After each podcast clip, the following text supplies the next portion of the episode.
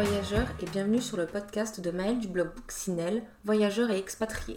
Aujourd'hui, nous sommes en compagnie de Jérémy, qui a eu une expérience de deux mois sur Cork, en Irlande, il y a à peu près trois ans. Jérémy, je te laisse te présenter.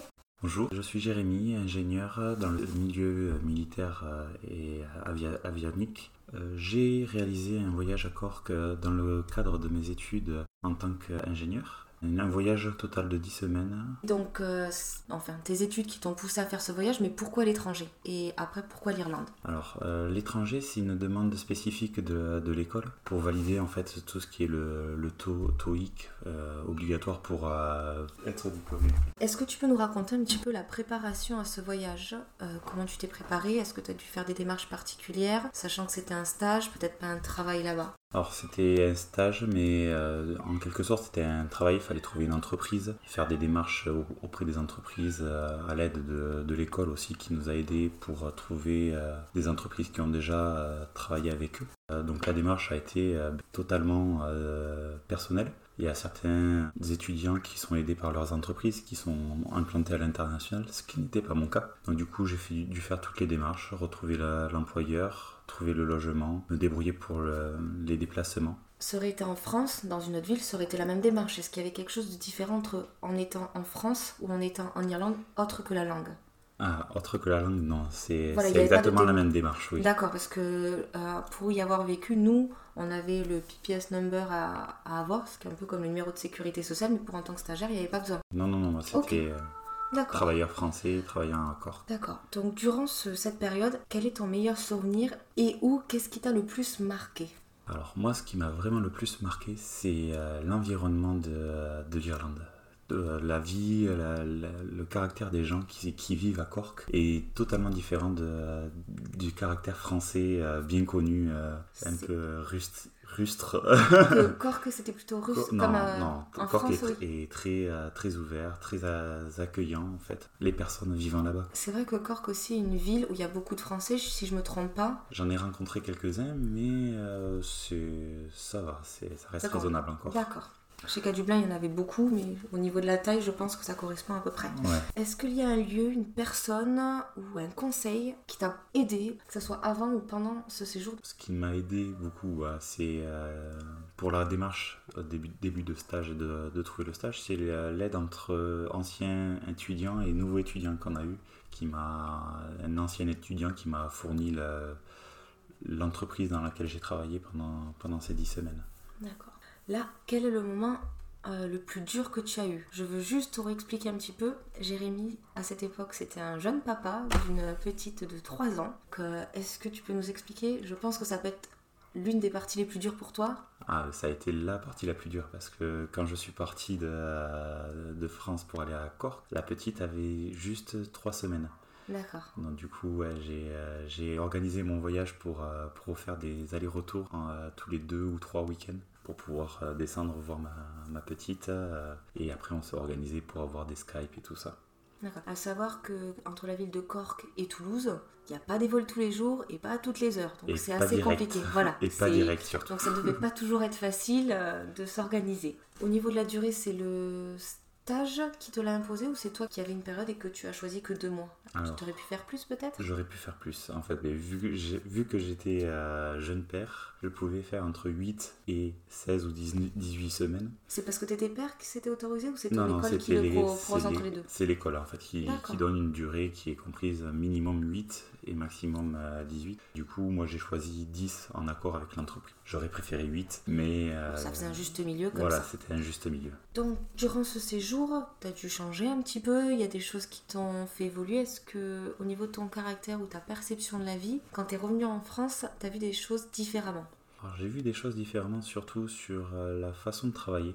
Vu que j'étais aussi dans une toute petite entreprise de, de 8 employés, euh, ils ont un mode de fonctionnement qui est totalement euh, différent du, du nôtre. On a quelques petites startups qui, qui commencent à s'en rapprocher. Mais eux, c'est vraiment implanté, c'est dans leur, dans leur manière de faire. En France, on est beaucoup sur la négation, mais je crois qu'en Irlande, on est beaucoup plus sur le côté positif pour tirer les gens vers le haut. C'est ça, c'est ça, mais c'était beaucoup aussi d'entraide. Même de personnes qui venaient de, services différents. Il y avait une réunion euh, toutes les semaines, tous les jeudis matin, où euh, quelqu'un qui va faire de l'électronique va aider quelqu'un qui va faire de l'informatique. Et euh, sur des manières de réfléchir et des solutions qu'il aurait pu ne pas penser, mais un brain- brainstorming. D'accord. Et toi, actuellement, vu que actuellement tu as un poste à Toulouse, est-ce que tu, du coup, tu trouves qu'il n'y a pas autant d'entraide qu'en Irlande ou tu trouves que ça commence à évoluer un petit peu? Ça commence à évoluer. Je- moi, je sais que je, bon, je suis dans une entreprise beaucoup plus importante. Les RH nous ont fait un entretien il y a peu, euh, peu de temps pour savoir en fait qu'est-ce qu'on aimerait, comment on aimerait évoluer. Et c'est vrai que les jeunes ont réagi beaucoup dans le même sens, ou plus de- d'entraide et de, euh, de réunions pour mélanger les avis et tout ça. D'accord. Certes, par rapport à toutes ces perceptions que tu as pu avoir de différents en étant à Cork, comment s'est passé ton retour après ces deux mois ici? Comment tu l'as vécu? Ça a été très court parce que j'aurais bien aimé euh, y être plus longtemps si la situation était différente. Mais oui, c'est vrai que du coup, moi, le retour a été très euh, un soulagement, on va dire, pour retrouver ma petite famille. Mais euh, c'est vrai que Cork a été euh, un endroit qui venait dans mes pensées en me disant euh, peut-être que j'irai travailler un jour euh, si on peut. Ça peut être que partie remise. Est-ce que durant ce court séjour, tu t'es pris quelques petites habitudes et du coup, il y aurait eu quelque chose que tu aurais aimé récupérer Ça peut être dans ton petit quotidien, quelque chose qui te manque Ah non, pas du tout. Après, j'ai euh, fait, fait ma petite vie tranquille, euh, mon train-train quotidien.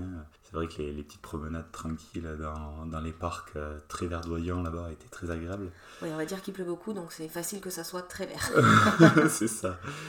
Mais après, ouais, c'est pas comparable une vie seule à une vie en famille. Euh. Sachant qu'il y avait la famille qui était de l'autre côté. Voilà, c'est ça. Bon, je pense que ça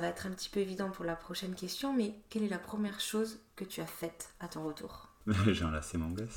Voilà, bon, on s'y tenait, mais bon, je préférais. hein. Par rapport à cette expérience, comment ton entourage a vécu cette décision de partir pour ton stage? Ça a été pour ma famille, euh, ça s'est passé normalement. En fait, c'était une obligation, donc euh, obligatoire et euh, bien acceptée. Par contre, ça a été très dur pour ma, ma compagne de, de l'époque. Donc, du coup, c'est compréhensible parce que du coup, je la, je, je la laisse seule euh, pendant dix semaines euh, avec deux, deux enfants. Après, c'était assez court pour que tout aille bien, après, en tout cas que ça retourne plus facilement à une situation. Oui, oui.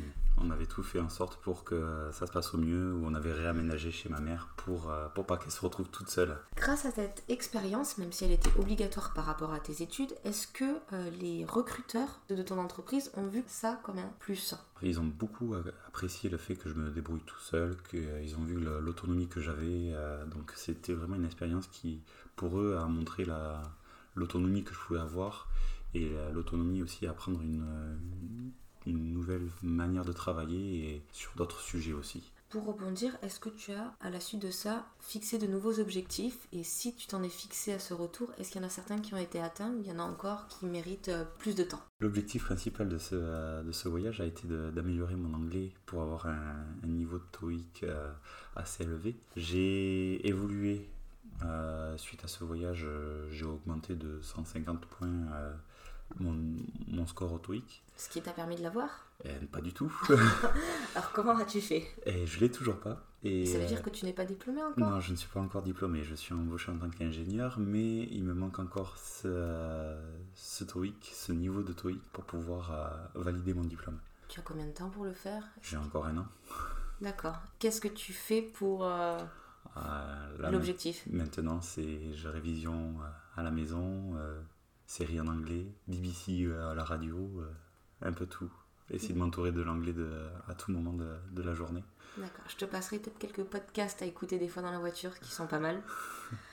Et à part l'anglais, est-ce que tu t'es fixé d'autres objectifs aussi À plus ou moins long terme ou euh, tu préfères faire au feeling par la suite? Non, toujours au feeling, moi.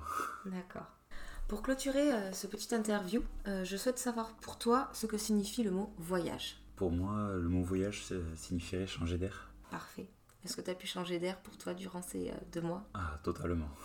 Bon, je remercie euh, Jérémy pour euh, euh, cet instant avec nous pour échanger suite à son séjour de courte durée. J'espère que ça vous aidera à voir qu'on peut voyager même avec certaines contraintes. Je vous retrouve la prochaine fois euh, pour un autre podcast.